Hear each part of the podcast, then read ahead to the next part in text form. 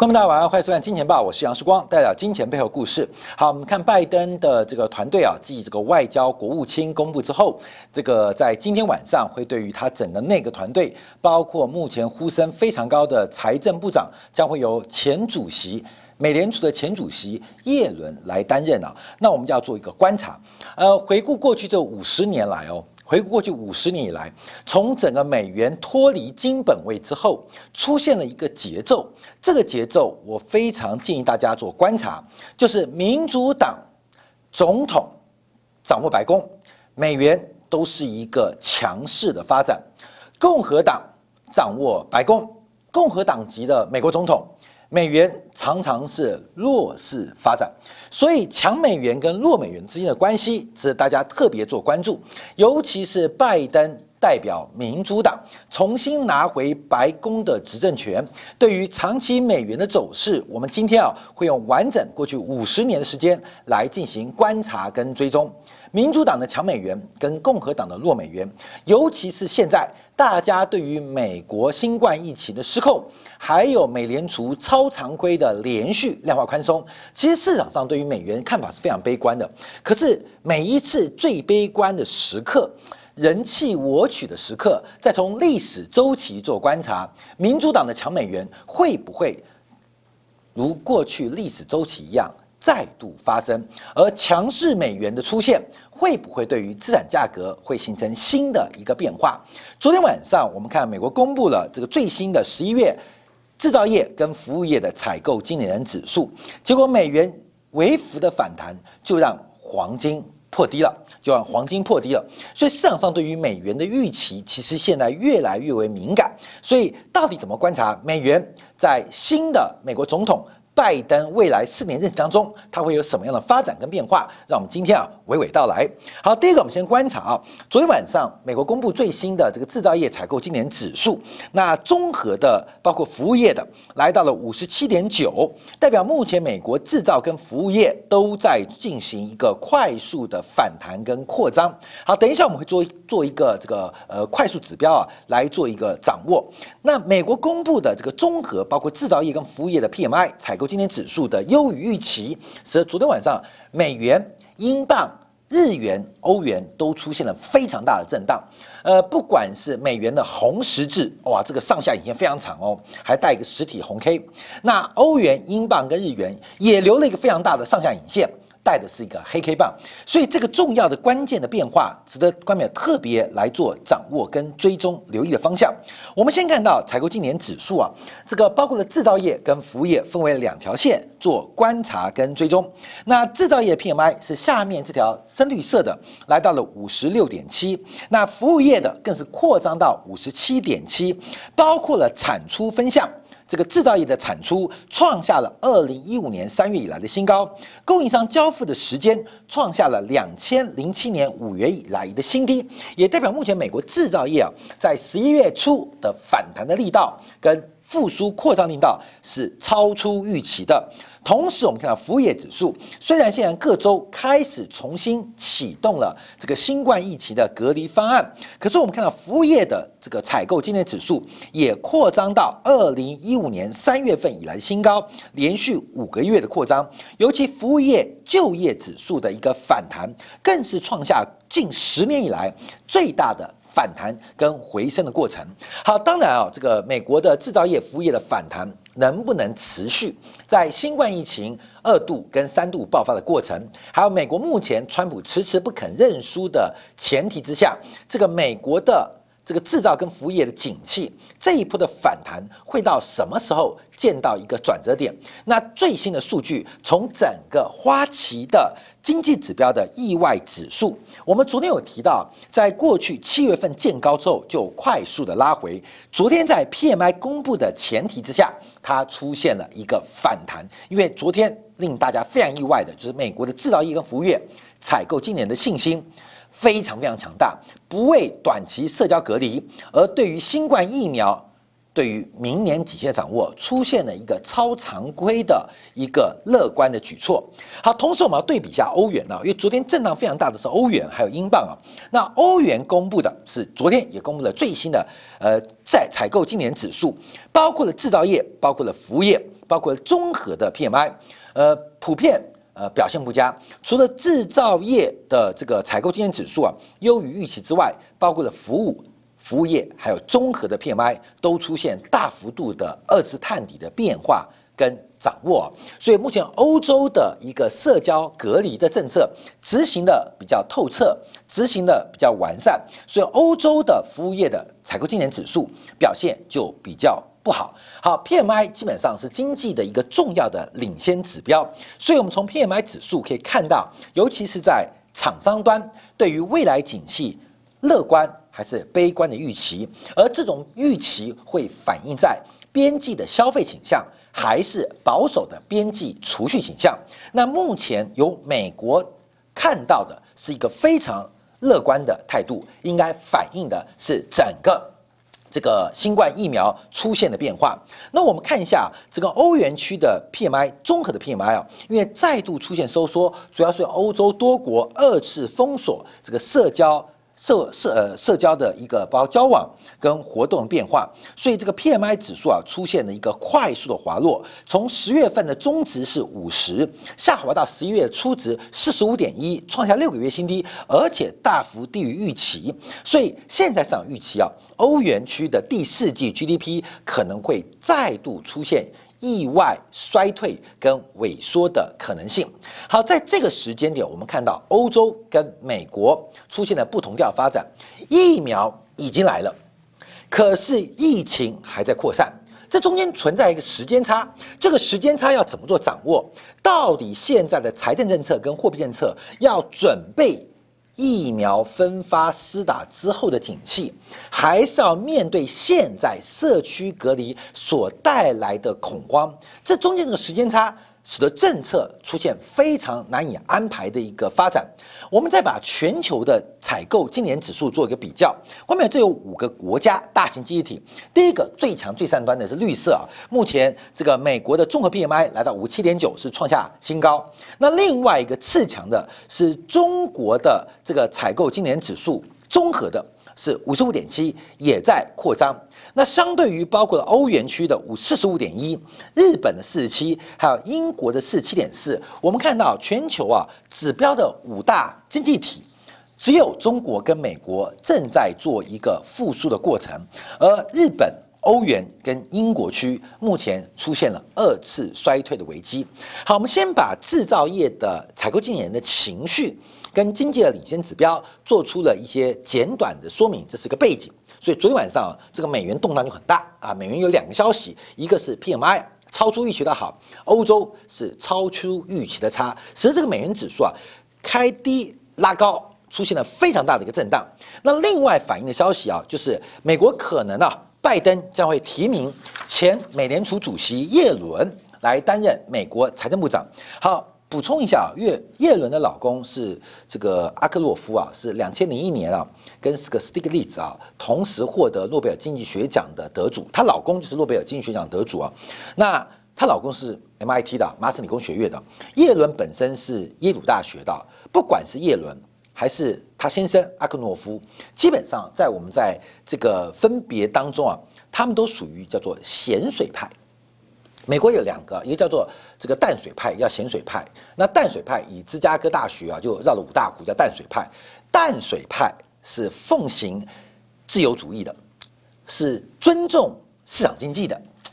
咸水派，什么耶鲁啦、哈佛啦、麻省理工学院呐，包括了加州大学啦，基本上他们叫咸水派，他们是支持政府适当干预，也就是崇尚凯因斯政策的，所以。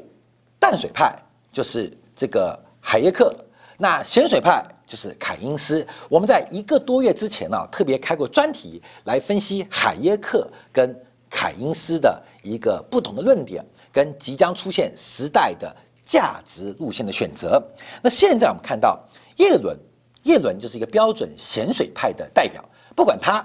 不管他的枕边人这个阿克诺夫是诺贝尔经济学奖啊得主啊，特别是用这个柠檬理论啊，针对二手市场、二手车的市场这个拍卖有非常重要发明啊，发现啊，就是一个资讯不对称的过程，呃，进行了这个定价机制。那不管是叶伦还是她老公，基本上都是一个凯因斯主义者，甚至我们要注意啊，叶伦在二零一三年担任竞选美联储主席，奥巴马提名他。当时参议院的票数，我记得好像是十三票比七票，十三比七票。为什么有人反对？因为耶伦对于通胀、通货膨胀是一个超级鸽派的人物。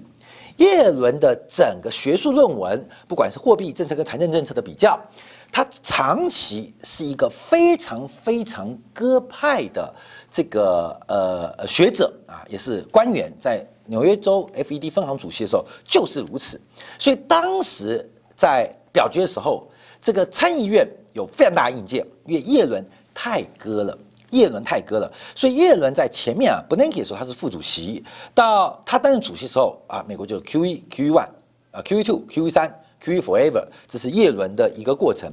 可叶伦在川普当选之后。启动了升息的脚步啊，给川普很大的难堪。可基本上，耶伦是一个超级鸽派，而且对于通货膨胀是视而不见的一个重要的这个我们叫做凯因斯政策的这个护航者跟这个认同者啊。最近的发言，我们在上礼拜也做过啊，上礼拜也做过。耶伦最近发言，他跟这个桑莫斯啊，就是美国前任财长提到，货币政策降到了零。美元因为是全球的基准货币，而且美国跟全球收铸币税，所以美元不能像欧元变为负利率，这是不能做到的事情。因为美国美元是全球的基准的交换的货币，它不能像欧元、像日元、像这个瑞郎做负利率政策，美元不能做。所以零利率代表货币政策已经来到极限。所以在上礼拜的时候，包括了前财长桑莫斯，包括了叶伦提到了央行无力。化解储蓄过剩的难题，央行无力化解储蓄过剩的难题，而叶伦的观察跟伯南克一样，他们都主张用非常强大的财政支出，也就是政府干预来刺激经济，可以当做一个打火石，可以当做一个经济的火种，甚至作为经济火车头的燃料。政府都应该当仁不让，这就是叶伦的一个观察。所以叶伦跟布兰克啊，这个呃，这个不叫一丘之貉啊。这个一丘为什么叫一丘之貉？因为现在贫富差距搞那么大，就是美国货币政策使然嘛。但叶伦对于通膨胀是非常非常容忍，而现在他过去啊，你知道吗？就是央妈央妈，美联主席啊是提供子弹的，就是妈妈嘛，基本上哎呦把小孩子喂得饱饱的啊，出补习费给你念书啊。可是考试。考试好坏、认真与否，在儿子身上，这个儿子就叫财政部。所以过去叶伦也好，布兰克也好，他们大量的印钞，可是美国经济能否复苏，其实还是要端看财政部的立场跟脸色。所以耶伦他现在假如成为拜登的财政部长，他的激进扩张跟赤字政策将会使得美国经济。会出现非常大的一个变数哦，特别提纲关照大家注意哦，叶伦可能会带给美国经济一个非常大的变数，尤其权力的财政扩张将会从叶龙叶伦手中不断不断的出笼跟出台，这是官媒要特别做留意的。那相反呢，我们看一下欧洲。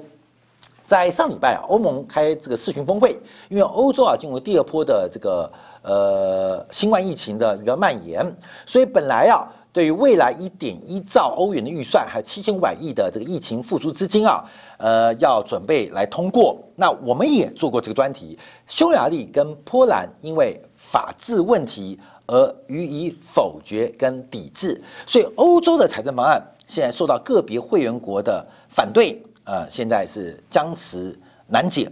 那另外啊，这个欧洲央行的总裁，也前 IMF 总裁拉加德，就是说，在财政政策这个呃前景呃混混混混迷不清的时候，准备在十二月推出更强力的货币刺激方案。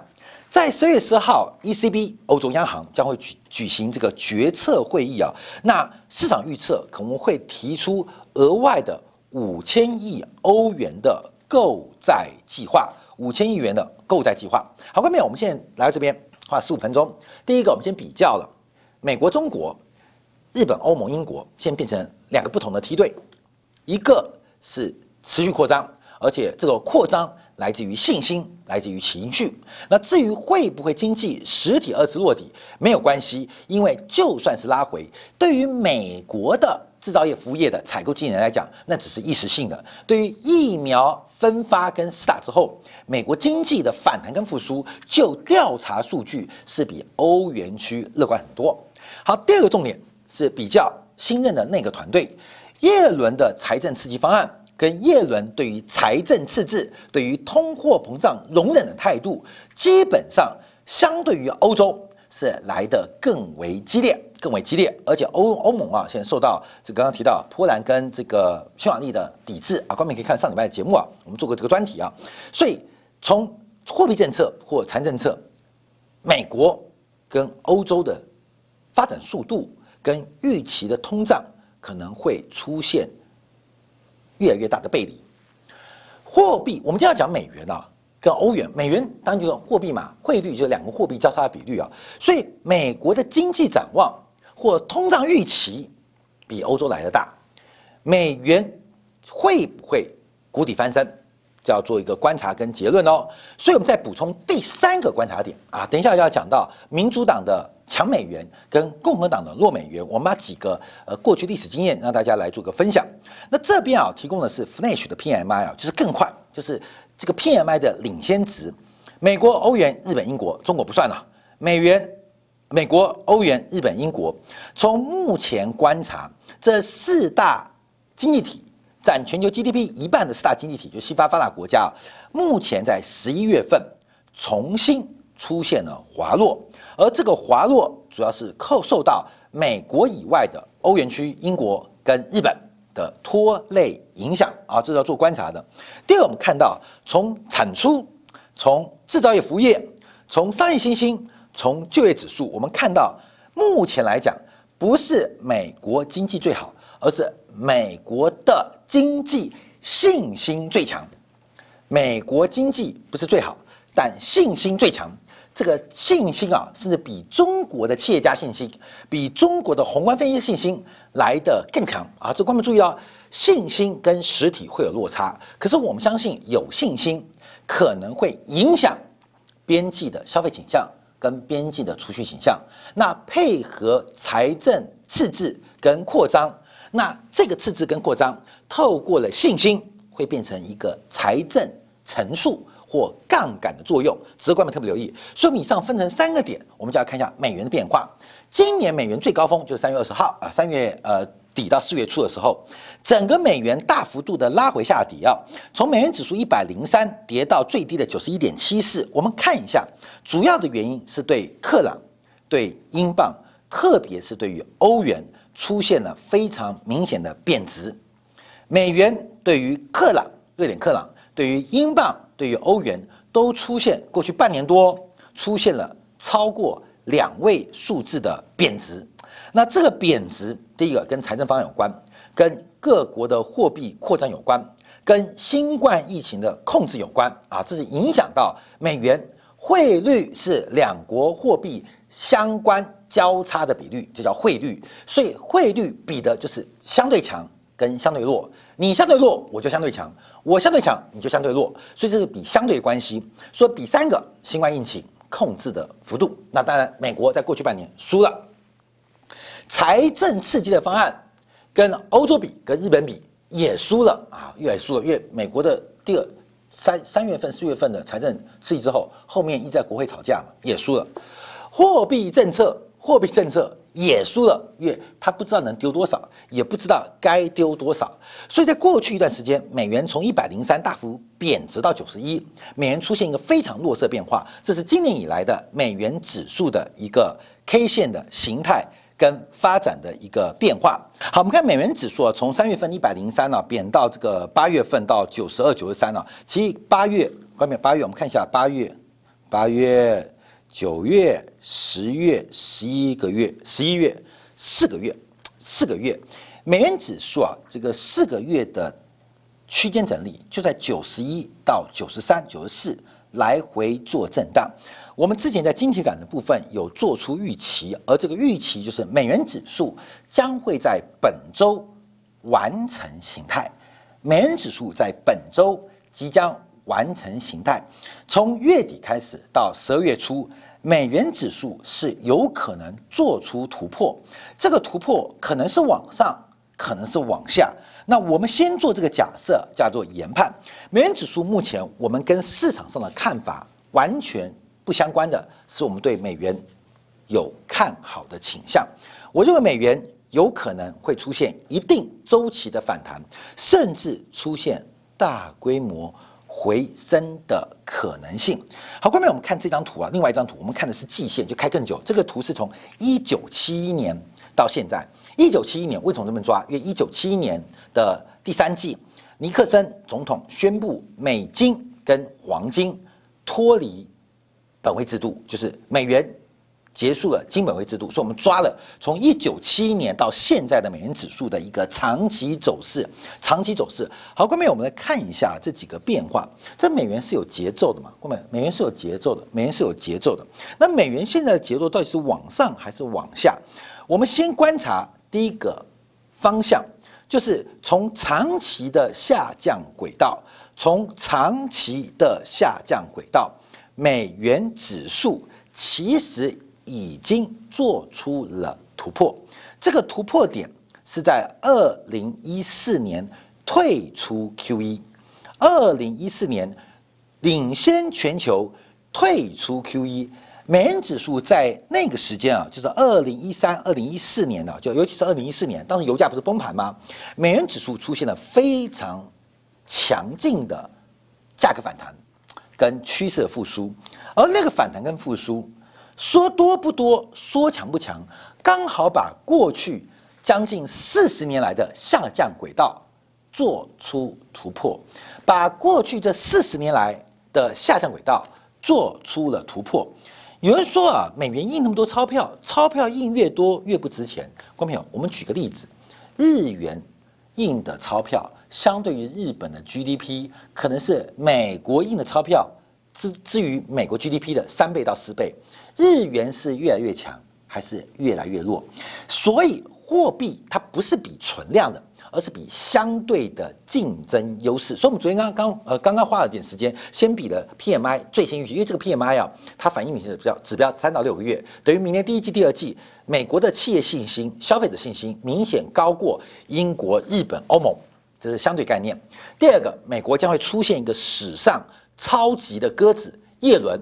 过去在 FED 主席做鸽做的不甘愿，现当财政部长直接下来应试应考，而他的激烈政策已经从过去这几个月的讲法看出些端倪。所以，我们看美元，我们从技术面观察，其实它已经突破了一个长期的下降轨道。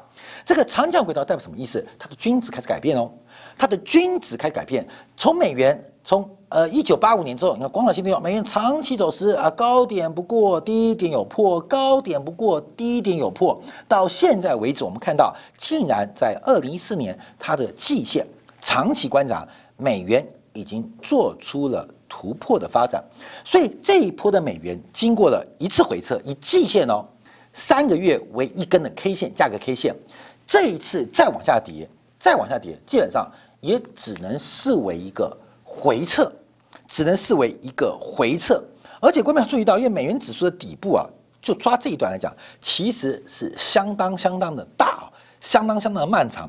这个跨度啊，大概是呃，假以走空来讲，是从两千零一年一路走空到二零一四年，也就是美元指数在这个跨度之间啊，大概走了十三年的空头。走了十三年空头，一直到二零一四年的时候退出 QE，开始做反弹的变化。所以美元指数还要跌吗？各位，美元指数还要跌吗？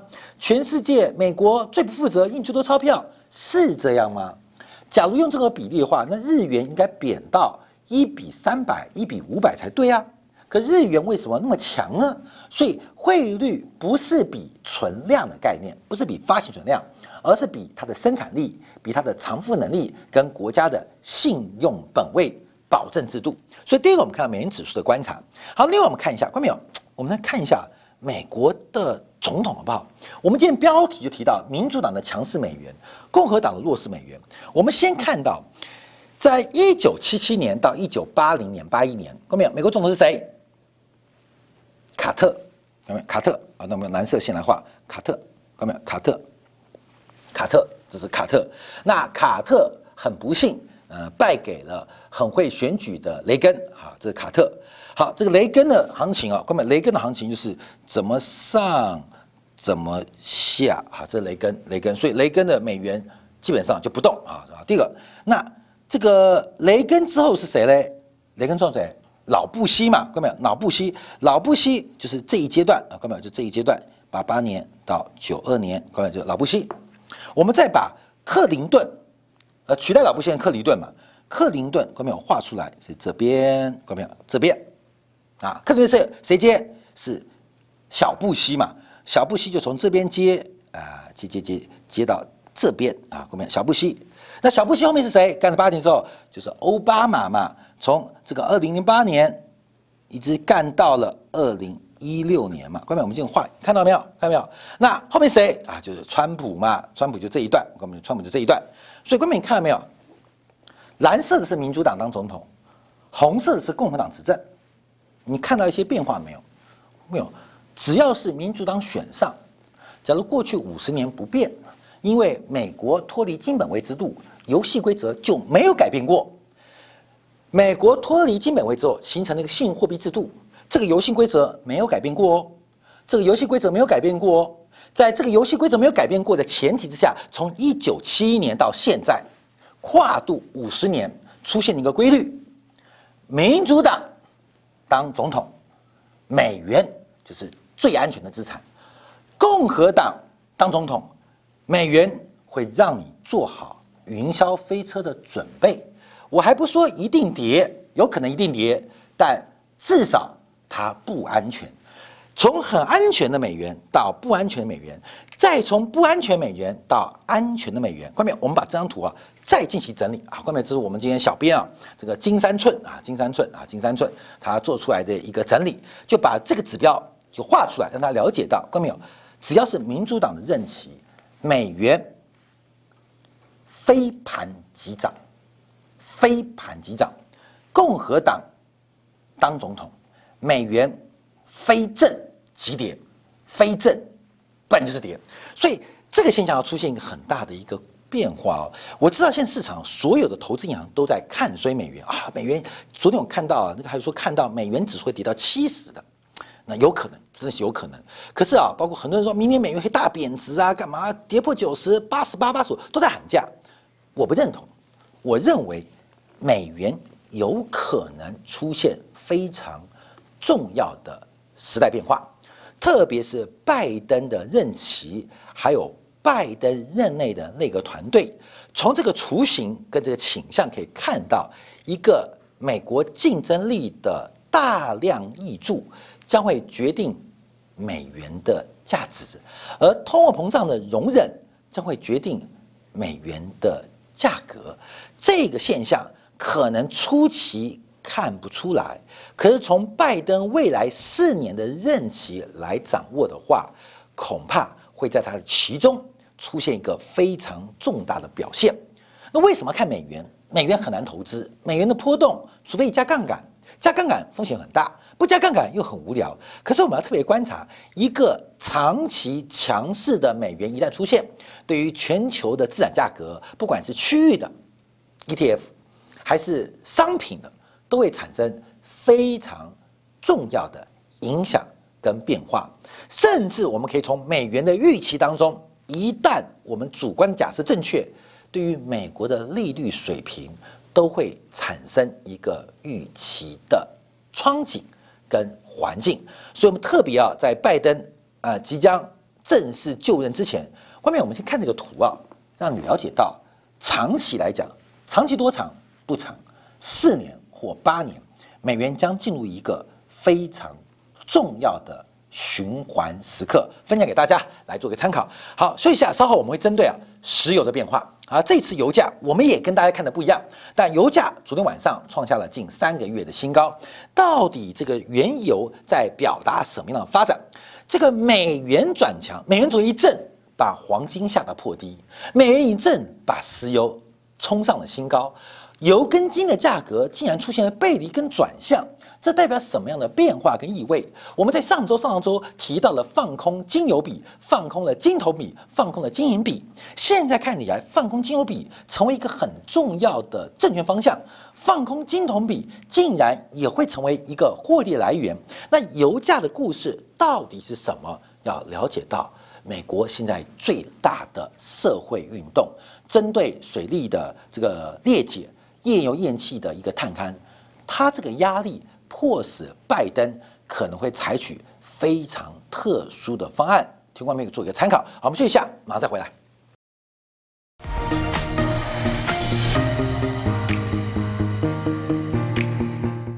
假如喜欢以上影片，记得订阅、点赞、开铃铛，已经关注我哦。